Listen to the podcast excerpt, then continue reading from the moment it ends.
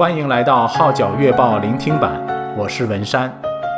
以下文章刊登在加拿大《号角月报》二零二零年八月号，题目是《从视力模糊到心眼明亮》，撰文是张德成。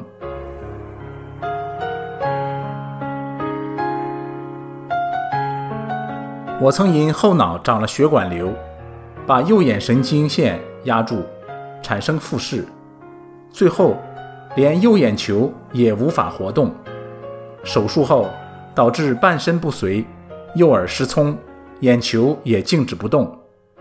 然而，因着这个病，我认识了耶稣，而且还得到身体的治疗，从视力模糊到心眼明亮。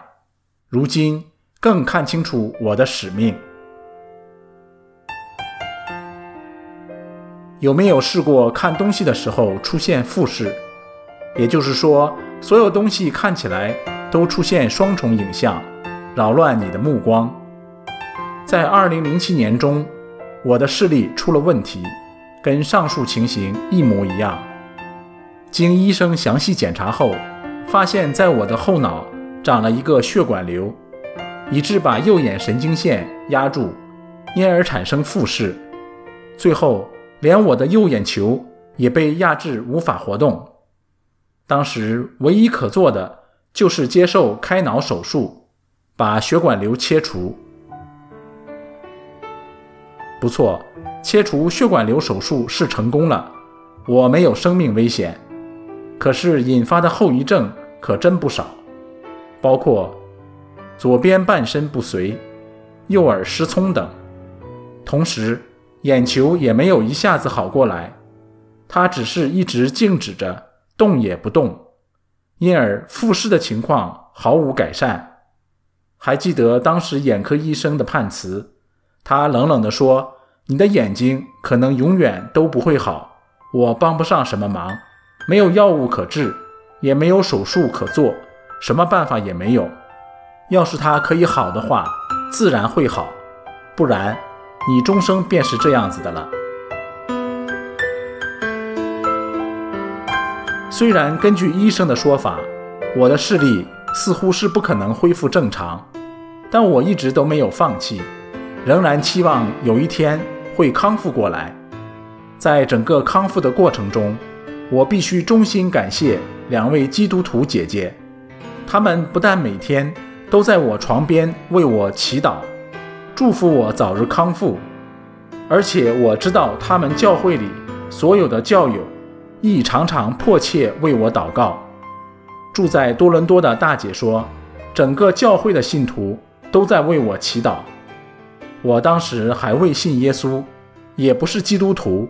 以前我也曾看过一些不同类型的宗教相关书籍，只是没有跟基督信仰连接。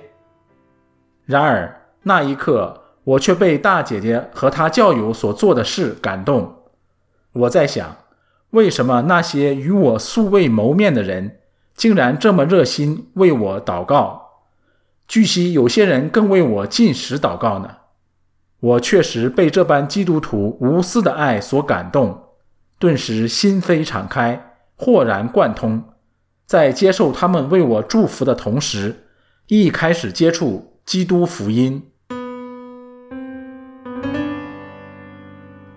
那个时候，我的视力很差，也因为左边半身不遂，致令我不能转动，不能阅读。开始的几个星期，我只能在床上祈祷。我不断跟耶稣说话，向主提问。虽然他没有直接回答我，但我的心灵却感到十分平静安稳。每晚入睡前，都向他祷告，一份出乎意料的平安充满我。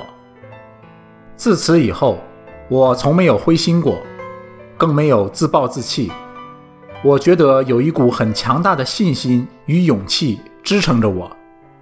结果，我在康复院决志信耶稣，有了得救的把握之后，内心更加踏实，信心更加坚定。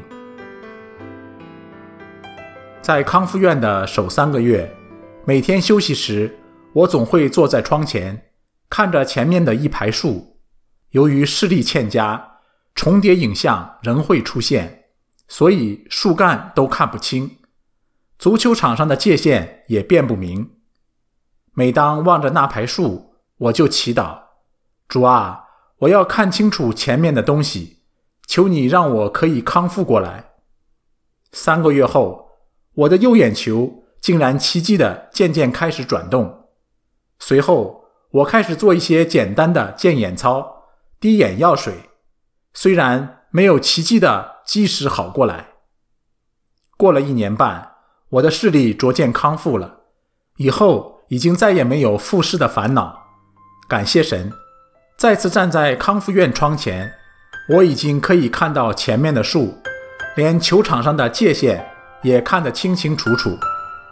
后经医生诊断，我的视力真的已恢复正常了。感谢主赐我能力，借着康复活动的帮助，我从半身不遂到开始站立，然后步行、跑步，甚至做运动。自此，我已可以自由走动，重回工作岗位。每天我都跟主说话，透过祷告，我有了信心，也加强了我康复的意志及力量。很明显，本来百孔千疮的我，十多年下来，居然可以独自在广州工作了六年，每星期往来中港两边走。若非主与我同行，保守我、强壮我，我肯定无法正常生活。去年我回流多伦多，感谢神的引领，让我投身一零五 Gibson 中心，坐落在万景 Markham 区的工作。这是一所充满活力的社区中心，中心的服务范畴很广泛，包括有青少年服务、长者服务、食物银行、社区教室、义卖店、运动项目、康健服务、辅导服务、场地租用、税务服务。寒冬送暖传爱心，文化咖啡廊等等，眼见所有同工及义工都满怀热诚地为不同人士服务，我也被感染，跟他们一样，希望来到中心的人都感受到我们的诚意，从而认识到在背后推动我们的大爱和力量。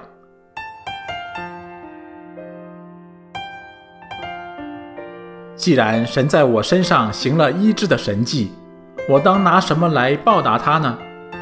我愿意将自己微小的力量献上，将主给我的恩赐带给别人，能够服务一些有需要的群体，自觉是一件很有意义的工作。多谢神给我这个侍奉神、服侍人的机会。最后，让我给大家分享两节我很喜欢的经文。当一无挂虑，只要凡事借着祷告、祈求和感谢，将你们所要的告诉神，神所赐出人意外的平安，必在基督耶稣里保守你们的心怀意念。记载在菲利比书四章六至七节。这是神给我的应许，也是我这些年的真实经历。